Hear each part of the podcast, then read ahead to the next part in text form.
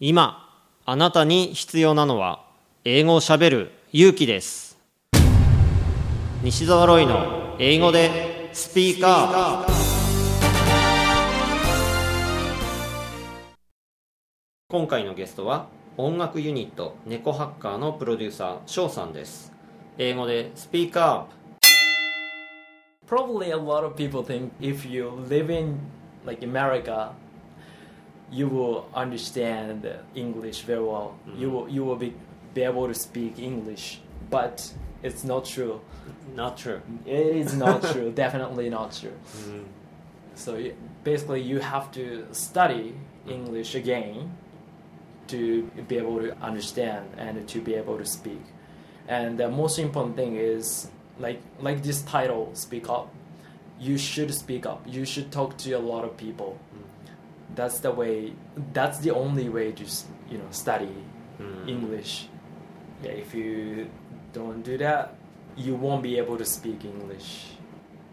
And uh, I think the most important thing is to have confidence. Uh, the first time I went there, I didn't have any confidence to speak in English.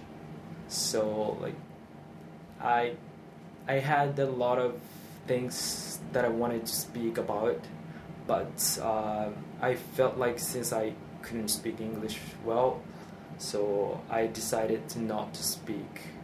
Now I think that was a huge mistake, a huge mistake.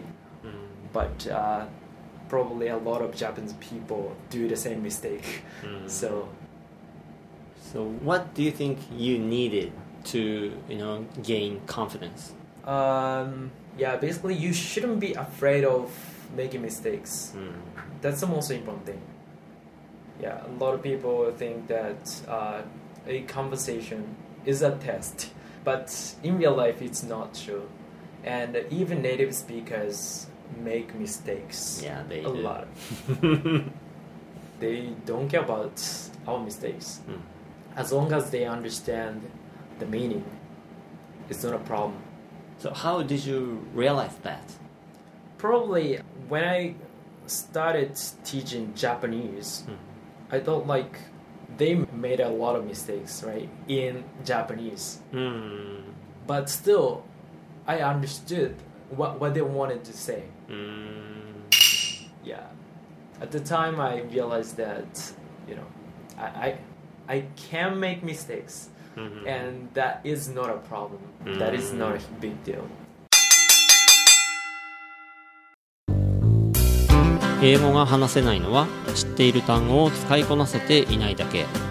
だから1日15分の動画レッスンでエゴイヤ病直訳スピーキング病英語コミュ障が治ります。苦手意識が強い人でも2ヶ月以内に英語ができる人に変身。それが頑張らない英会話レッスンです。5時間分の無料レッスン動画をプレゼント中。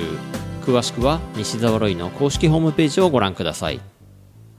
あなたはもう英語が話せるんです。英語が話せるんです。英語が話せるんです。英語が話せるんです。